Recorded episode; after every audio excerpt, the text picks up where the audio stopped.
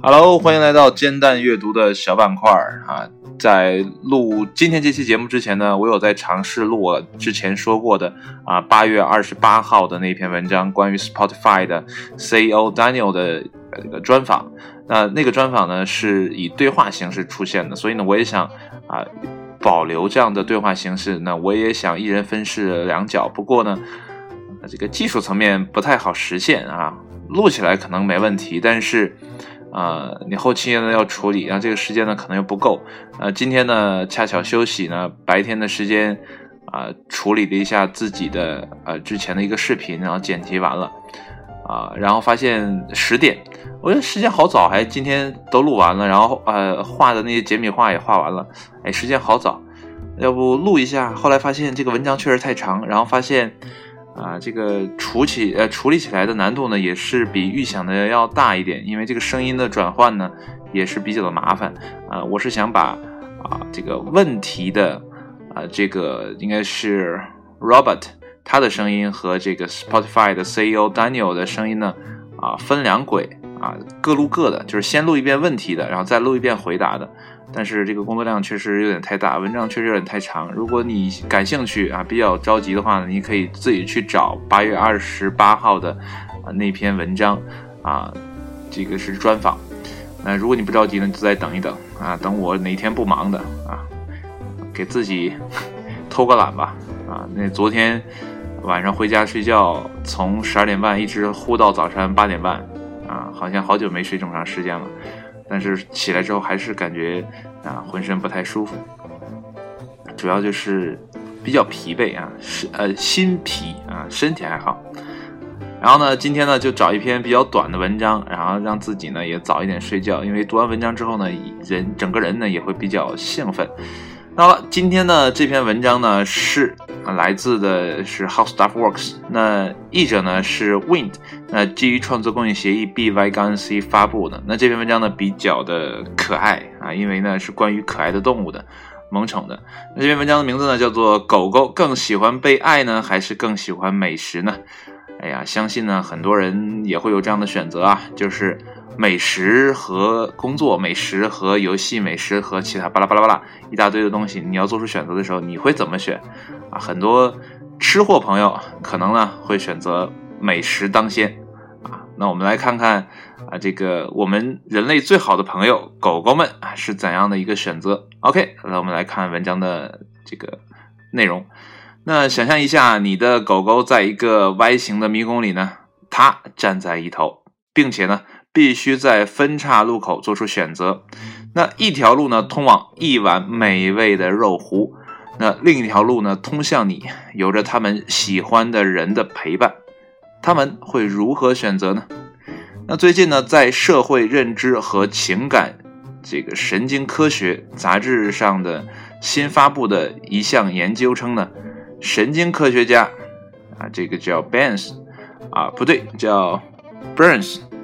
啊，和全体狗狗计划成员呢进行了这样一项实验。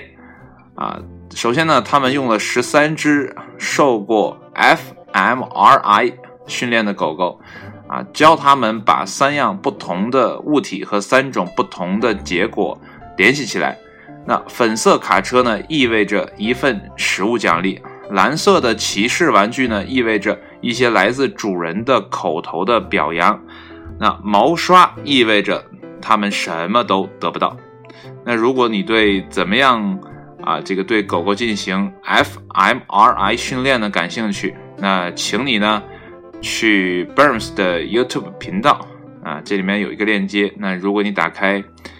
啊这个煎蛋的文章呢，你会看到这个链接。不过我不敢保证你可以看到 YouTube 这个视频。那如果你感兴趣的话呢，你找我。但我也不会，呃，给你下的，自己想办法吧。那科学家呢，对每只进行过 fMR 训练的狗狗呢，做了，呃，这个进行了接近一百次的实验，然后呢，观察狗狗的神经活动。那么意料之内，奖励呢会刺激狗狗，呃，卡车和骑士呢会比，啊，这个毛刷呢更能刺激狗狗，四只狗狗呢更喜欢口头表扬，两只狗狗呢更喜欢食物啊，其余的狗呢对食物和表扬没有表现出偏好。那么他们用 Y 型迷宫呢进行了这项实验，发现狗的行为呢与选择与之前观察到的神经活动密切相关。对大多数狗来说呢，食物或主人的爱啊都棒棒的。但偏爱主人表扬的狗呢，在百分之八九十的情况下呢，会选择冲向它们的主人。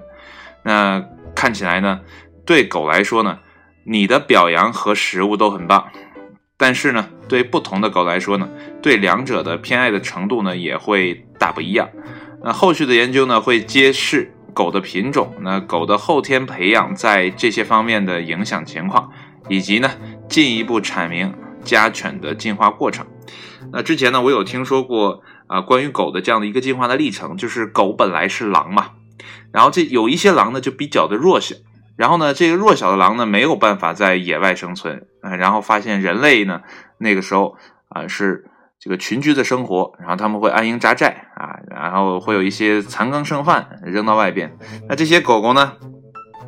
就比较弱嘛，这当年的狗狗哈还是狼狼啊，这个还比较弱，所以呢就跑到了。这个人类聚集的地方呢，去吃人类的这种残羹剩饭呀，或者说抛弃的这些啊，这个废弃的骨头呀，然后慢慢的这帮狼呢，就自己把自己驯化成了哎我们人类的朋友狗狗，啊，这也是一种自我驯化的过程啊，其实。很多的东西啊，也都是这样。我们现在用的很多东西，也都是在驯化我们自己的一个过程。我们以为呢，我们是自然选择说啊，这个东西我喜欢，然后我去尝试，我去做啊。但实则上呢，反过来说呢，你可能是被某一样东西所驯化啊。比如说，我现在在励志平台上录这样的节目啊，本来呢，我是想说，我可以通过自己的努力，然后把我的声音让更多人听到，或者说啊，做一个记录。不过呢，荔枝呢会做一些奖励的机制，然后它会驯化你更多的去使用它的这个平台，啊，然后给你提供一些便利，然后不断的驯化你，让你在这个平台上发布你的内容，啊，这也是一种被驯化的过程。那么狗狗当年呢就是这样的，啊，选择了跟人类结伴，啊，然后从此跟狼狼群啊分离，然后变成了人类忠实的朋友。啊，当然了，猫类呢就不太一样，因为猫从来就没有跟人那么亲近过，只是人一厢情愿的相信猫是我们的宠物。呃，相信很多呃看过一些呃搞笑的，或者说那种自黑的啊那种猫准发出来的那种那种自称猫奴的朋友们啊，猫显然跟狗是两种动物啊，这太明显了啊。好了，那今天的文章呢就读到这里啊，相信呢。啊，通过这篇小文章哈，你可能对，如果你养狗的话，你可能会对自己的狗狗呢有，呃，另外一种认知啊，就是它可能呢，在食物面前，没准就会抛弃你啊，这也说不定。好了，今天的文章就到这里，谢谢你的收听，我们下期节目再见，拜拜。